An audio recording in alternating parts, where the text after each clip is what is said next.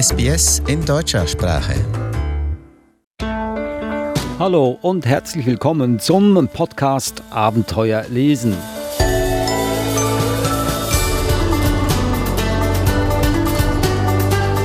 Der Podcast, der die Fantasie anregt, aber erst dann, wenn man ein gutes Buch gelesen hat. Und welches Buch man lesen soll, das erfahren Sie in diesem Podcast von mir, Adrian Plitzko, und von Eva Mura. Hallo Eva. Hallo Adrian.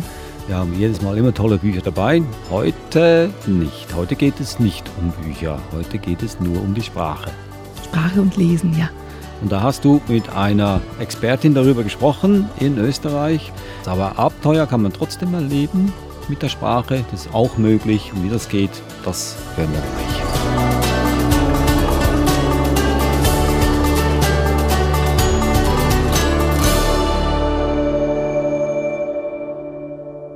Elena Popowska heißt sie. Sie ist Literaturwissenschaftlerin, auch ein Bücherwurm, hat sie selber gesagt. Sie kennt sich also aus. Sie hat auch ein Kind, den Elias. Und um den geht es auch in diesem Gespräch, das du geführt hast, Eva.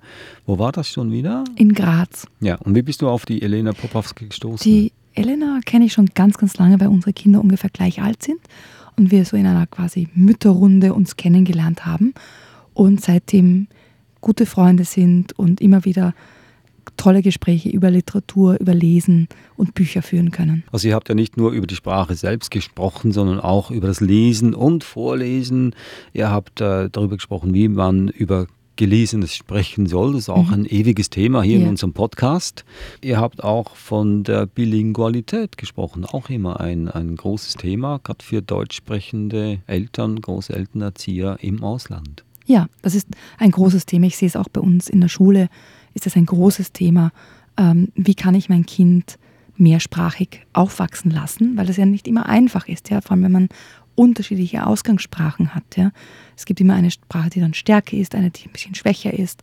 Die Umgebungssprache ist Englisch bei uns hier. Wie, wie kann man das alles schaffen als Familie? Und ähm, da war es immer toll, mit Elena zu sprechen, weil sie selbst mehrsprachig aufgewachsen ist und auch ihr Sohn jetzt mehrsprachig aufwächst. Und da gibt es einfach ganz, ganz viel Erfahrung, die man austauschen kann. Dann nimm uns doch jetzt mit nach Graz, in Gerne. die Hauptstadt der Steiermark. Das grüne Herz.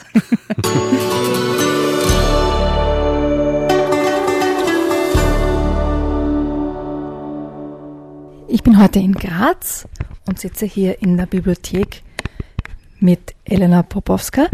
Können Sie sich kurz vorstellen, bitte? Mein Name ist Elena Popowska. Ich bin 44 Jahre alt. Ich lebe seit fast 30 Jahren in Österreich. Bin aber, na was bin ich denn eigentlich? Halb Mazedonierin, halb Bulgarin und habe quer durch Europa schon gelebt. Bin Literatur- und Kulturwissenschaftlerin und unterrichte Deutsch als Fremdsprache noch dazu. Und Sie leben mit Ihrer Familie in Graz und da gehört auch der Elias dazu. Ein typischer Zehnjähriger, der ganz viel liest. Und der Grund, warum wir hier auch sitzen, ist, dass der Elias mehrsprachig aufwächst. Mit welchen Sprachen wächst der Elias denn auf? Also Elias ist von Haus aus ähm, mit Deutsch und Bulgarisch aufgewachsen. Ich bin selber fünfsprachig aufgewachsen. Eben, ich spreche mit ihm Bulgarisch und mein Mann ist Österreich und er spricht nun mal Deutsch mit ihm. Und der Lehrer spricht seit einiger Zeit auch Englisch, weil wir eine längere Zeit in Schottland verbracht haben. Und dementsprechend ist er jetzt dreisprachig, wobei wir zu Hause Englisch nicht sprechen. Also wenn, dann schauen wir, dass irgendwie Native Speaker mit ihm eben Englisch sprechen. Wenn ich das richtig verstanden habe, ist das im Prinzip eine Person, eine Sprache, stimmt das? Ja, die Variante, wie ich aufgewachsen bin und wie ich es nach wie vor am leichtesten finde, auch für mich aber wie ich es auch irgendwie am sinnvollsten fand, ihn großzuziehen. Dementsprechend kann ich nur eine Sprache mit ihm sprechen und er spricht leider die anderen Sprachen, die ich noch als Muttersprache habe, nicht. Aber ja, ich kann nur eine mit ihm sprechen, beziehungsweise ich will nur eine mit ihm sprechen. Und welche Rolle haben Bücher in der mehrsprachigen Erziehung von Elias? Äh, haben, haben da mehrsprachige Bücher oder Bücher in, in mehreren Sprachen eine Rolle gespielt und wenn ja, welche? Prinzipiell hätten Bücher eine zentrale Rolle auf jeden Fall gespielt, auch wenn er einsprachig aufgewachsen wäre. Also ich bin nun mal Literaturwissenschaftlerin und ein Bücherwurm und mein Mann ist zwar kein Literaturwissenschaftler, sondern Chemiker, aber ebenfalls ein Bücherwurm. Das heißt, es war irgendwie sehr logisch, dass das Kind mit ganz vielen Büchern aufwachsen wird. Und er hat uns den Gefallen getan und ist ebenfalls eine Leseratte. Dementsprechend waren Bücher von Anfang an ein großes Thema bei uns zu Hause. Und da er nun mal zweisprachig ist, gibt es halt Bücher auf Bulgarisch und Bücher auf Deutsch. Wobei es aus meiner Kindheit ungefähr noch eben vier weitere Sprachen gäbe. Aber die stehen halt rum, vorläufig. Und eben, ähm, ich habe von Anfang an nur auf Bulgarisch vorgelesen. Also ich habe es sogar teilweise aus dem Deutschen ins Bulgarische übersetzt, wenn er unbedingt irgendein Buch haben wollte, das nur auf Deutsch da ist.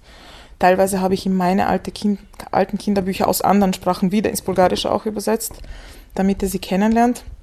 Und mein Mann liest eben oder hat nur Deutsch vorgelesen, wobei hat ist nicht einmal richtig, weil er ist zwar zehn fast, er liest unheimlich viel selber, aber wir lesen immer noch vor. Sie sind ja auch Literaturwissenschaftlerin. Wie wichtig ist jetzt Ihre, Ihre eigene Vorbildfunktion als, als lesende Mama oder eben auch als, als lesender Papa? Wie wichtig ist diese Vorbildfunktion für die, für die Entwicklung eines Kindes? Also ich finde schon, dass Kinder einfach kopieren, was sie sehen. Und dementsprechend ist das ganz eine zentrale Geschichte, dass er uns auch lesen sieht, dass er sieht, dass wir Bücher lieben, dass er Bücher schätzt und Bücher liebt. Ich glaube schon, dass das durchaus was ausmacht, wenn eben die Eltern doch ebenfalls lesen.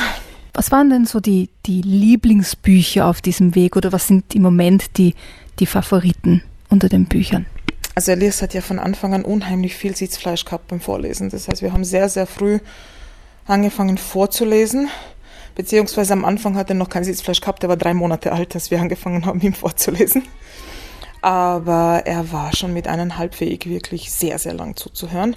Dementsprechend haben auch die Bücher äh, dann schnell an Dicke gewonnen. Also die ersten Bilderbücher waren so Grüffeler, äh, irgendwie anders, Herrn unterm Bett. Ähm, und dann eben Klassiker aus meiner Kindheit, die teilweise jetzt nicht so bekannt sind im deutschsprachigen Raum. Aber mein Mann hat ihm zum Beispiel die Stanisläuse vorgelesen. Aber dann eben Kinderklassiker wie eben Lindgren oder der Räuber Hotzenplotz, die kleine Hexe, der kleine Wassermann. Welchen Kriterien suchen Sie denn die Bücher aus? Also am Anfang bin ich eher sentimental gewesen und habe alles Mögliche geholt, was uns in der Kindheit gefallen hat, um dann irgendwann einmal zu verstehen, dass ich jetzt einiges nicht mehr wirklich vorlesen will oder zu dem Zeitpunkt nicht konnte, wie zum Beispiel Pinocchio im Original, also nicht im Original Italienisch, sondern wirklich nicht die gekürzte Fassung. Und dann war die Pädagogik äh, doch etwas veraltet.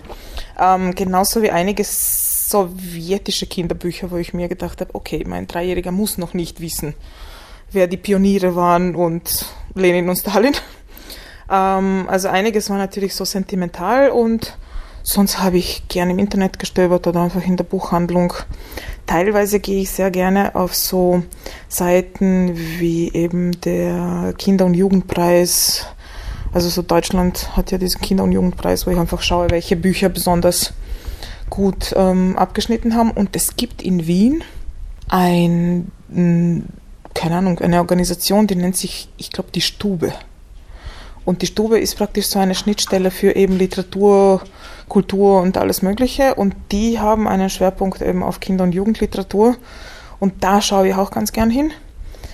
Ähm, und teilweise habe ich Bücher gekauft zu bestimmten Themen, weil sich was ergeben hat. Also ganz wichtig war mir zum Beispiel eine Zeit lang, dass er auch Kinderbücher vorgelesen bekommt, die nicht Geschlechtsstereotype beinhalten wo eben zum Beispiel nicht ewig das rosa Mädchen und der grobe Bob drinnen sind und so weiter. Und da habe ich auf der Seite von der Stube einige Tipps bekommen und auch dort, man kann auch eine E-Mail schreiben und sie schreiben einem einfach ein paar Sachen. Ähm, das heißt, ganz lang war eins der Lieblingsbücher, das fällt mir gerade auf, Paul und die Puppen. Das ist ein skandinavischer Autor und der genau eben mit diesen Geschlechtsstereotypen spielt.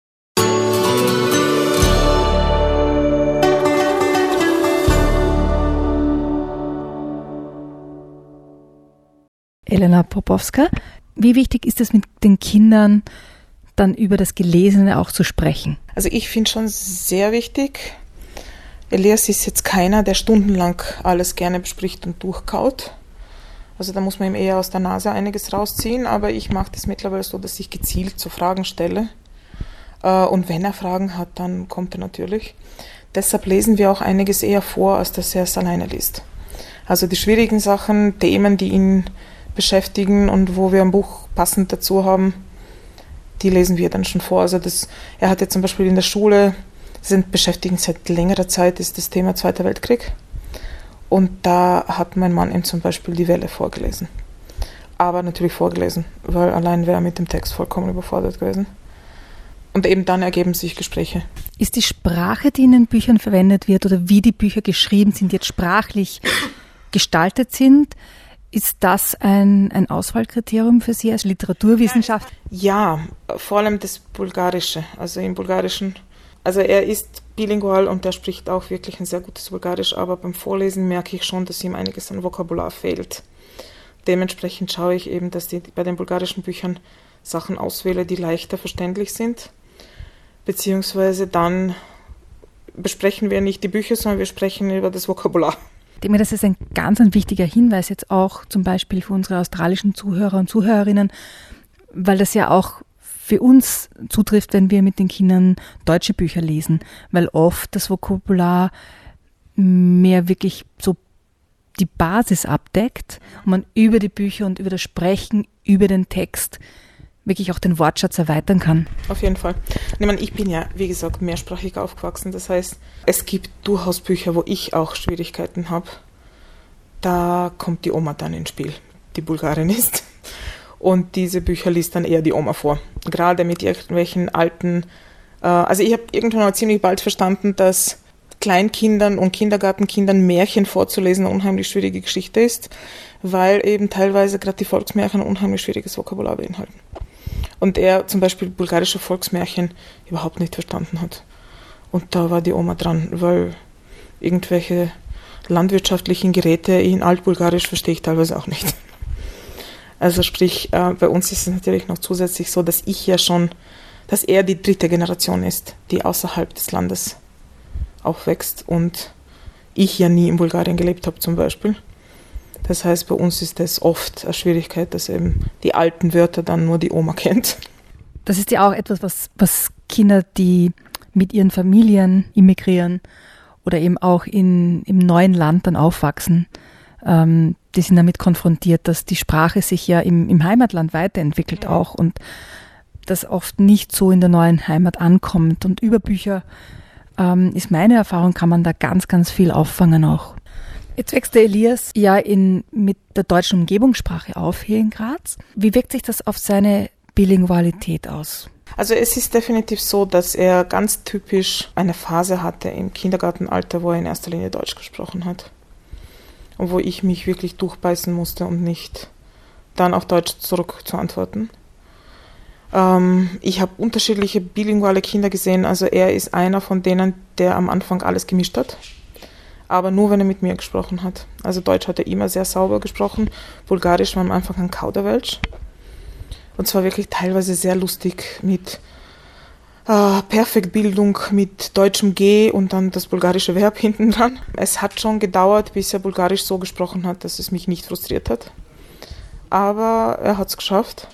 Und wir haben hier, was eben auch eine Samstagsschule. Also es hat sich eine ganz kleine bulgarische Gemeinde organisiert zu einer Samstagsschule, zu einer bulgarischen Samstagsschule, die sogar mit vom bulgarischen Ministerium finanziert wird. Das heißt, die Bücher bekommen die Kinder gratis. Und er ist vier Jahre in diese Schule gegangen. Jetzt heuer geht er nicht mehr.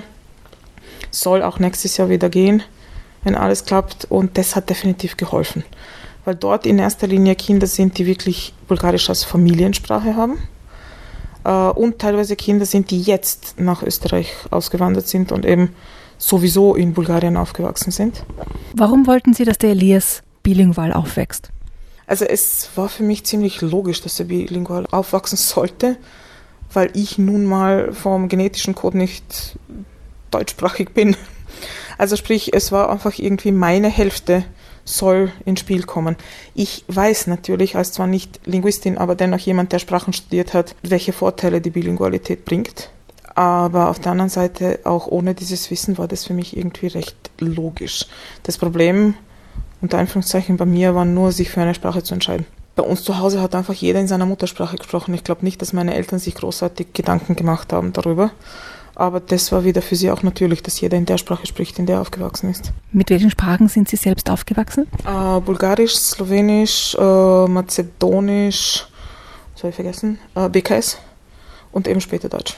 Und sehen Sie das als Vorteil für Elias, dass er bilingual ist? Ich glaube schon. Ich glaube definitiv. Also ich habe in Schottland gesehen, wie schnell er das Englische erlernt hatte, wie schnell er sich da eingelebt hat. Er ist ein sehr offenes Kind. Das wäre er auch höchstwahrscheinlich ohne die Bilingualität. Aber ich habe schon in Schottland wirklich das Gefühl gehabt, dass sein auf Sprachen eh schon trainiertes Gehirn die englische Sprache einfach extrem schnell aufgesaugt hat. Und ich finde es durchaus ein Vorteil im Leben, wenn man Sprachen schnell lernt.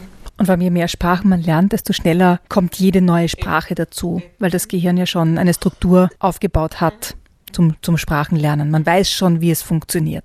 Also das Einzige, was ich beobachte immer wieder auch bei Freunden, ist, dass Leute aufhören, in der zweiten Sprache mit den Kindern zu sprechen. Gerade wenn die Umgebungs- und die Bildungssprache dominant wird. Und ich finde es einfach wichtig, einfach weiter in der jeweiligen Sprache zu sprechen, also in der Muttersprache in dem Fall. Das beobachte ich immer wieder. Oder dass Leute in einem fehlerhaften Deutsch oder in eurem Fall Englisch sprechen, weil sie denken, die tun dem Kind was Gutes damit. Das finde ich immer wieder als Problem und das versuche ich auch immer wieder anzusprechen. Weil es einfach wirklich schade ist, es geht nicht nur die Sprache verloren, die Sprache ist ja nur eine Komponente vom Ganzen. Es geht die ganze Kultur, in Wahrheit ein Teil der Identität geht verloren. Wichtiger Punkt, den Sie da ansprechen, den ich auch in der Schule immer wieder sehe, dass Familien kommen mit sechs, sieben, achtjährigen Kindern oder deutschsprachige, in dem Fall deutschsprachige Elternteil nie Deutsch gesprochen hat zu Hause und es dann für die Kinder viel, viel schwerer ist natürlich Deutsch zu lernen und auch sich mit der Kultur auseinanderzusetzen, mit der Identität ähm, bekannt zu machen erst wieder. Wir haben ganz, ganz viele Studenten auch der Slavistik, die eben genau aus diesem Grund kommen, weil sie in Wahrheit ihre Muttersprache lernen wollen und zwar teilweise sehr, sehr mühsam dann im Erwachsenenalter. Nicht nur deshalb, weil sie die Sprache sprechen können, sondern weil sie eben auf der Suche nach der eigenen Identität sind oder nach dem einen Puzzlestück der Identität. Eben mein Sohn besteht aus mehreren Puzzlen, aus, nur aus dem bulgarischen und österreichischen. Die restlichen Stücke muss er sich dann zusammensetzen, wenn er Lust hat. Er ist auf jeden Fall, was mir sehr gefällt, sehr interessiert an Sprachen. Also diese Neugierde, was Neues zu lernen und vor allem hat in Schottland verstanden, wie wichtig es ist, tatsächlich eine weitere Sprache zu sprechen. Und ich glaube, er hat durchaus in seinen jungen Jahren schon verstanden, dass ihm Sprachen Türen öffnen. Er Sprache als Türenöffner und Lesen als Möglichkeit, die Sprache zu entwickeln. Ich denke mal, das ist ein schöner Schlusssatz.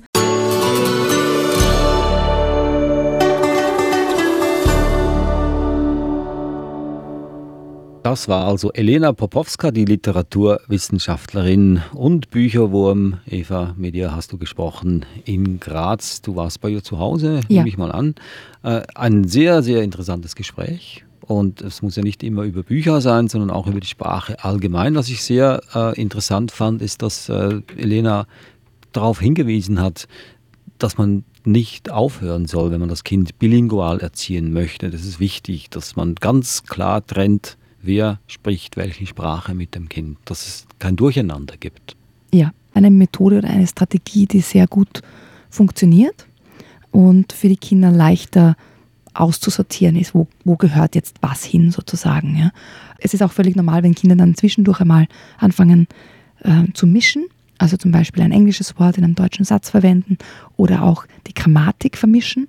Das gehört zur normalen Entwicklung dazu und das wächst sich dann sozusagen aus, wenn man dabei bleibt und wirklich auch seine eigene Sprache weiterspricht. Also es würde zum Beispiel keinen Sinn machen, wenn ich mit meinen Kindern Englisch oder Französisch spreche, nur weil ich das auch sprechen kann. Ja, ich bin ja nicht Muttersprachler, sondern das ist Deutsch. Deutsch ist meine Muttersprache und da kann ich den Kindern auch was mitgeben sozusagen. Im Englischen kann ich ihnen das nicht mitgeben. Ich würde ihnen nur quasi meine, meine Fehler sozusagen. Du würdest deine, deine mangelhafte äh, Autofahrfähigkeit einfach so weitergeben, unverantwortlicherweise, wenn genau. man das ganz böse ausdrückt. Ja, ja? ja. Also natürlich einfacher, wenn beide Elternteile Muttersprachler sind, Deutsch sprechen, dann ja, warum nicht Deutsch zu Hause sprechen? Aber wenn es dein Partner Englisch sprechend ist, da ist es wichtig, dass man eine, eine Trennung herstellt. Ja. Weil sonst die Kinder dann auch zu faul werden und dann nur noch auf Englisch zurücksprechen. Und zu Hause, wenn beide Eltern sprechen, dann müssen sie auch dieselbe Sprache sprechen. Ja. Das war unser Podcast heute. Da ging es nur um die Sprache, wie man spricht und was man spricht. Das nächste Mal werden wir wieder Bücher vorstellen. Und zwar, weil wir hier in Australien beheimatet sind sprechen wir über Bücher, die Australien zum Thema haben. Entweder über diesen Kontinent oder Geschichten auf diesem Kontinent. Kannst du uns schon einen kleinen Hinweis geben, was wir da hören werden? Oh, zum Beispiel eine Geschichte von einem Kind, das bei einer Verwandten in Südaustralien auf einer Farm bleiben muss für sechs Wochen, weil die Eltern nach Europa reisen. Mhm, also ganz spannend für solche, die hier leben. Mhm die kennen vielleicht das Gebiet, diese Gegend. Auch spannend für solche, die gerne mal nach Australien kommen möchten. Äh, die können hier sich sicher was auch geografisch mhm. aneignen. Natürlich alle Bücher für Kinder, aber für die Vorleser genauso spannend. Das, wie gesagt, das nächste Mal. Und wenn Ihnen dieser Podcast gefallen hat, dann sagen Sie es doch bitte weiter. Sie finden uns überall im Internet, auf allen Podcast-Portalen, auf unserer Webseite sbs.com.au-german oder unser fabelhafter Blog. Da gibt es noch mehr, noch tiefgreifendere Informationen über die entsprechenden Bücher, die wir hier in diesem Podcast besprechen. Ich bin Adrian Blitzko und sage Tschüss und ich sage auch Tschüss, Eva. Tschüss, Adrian.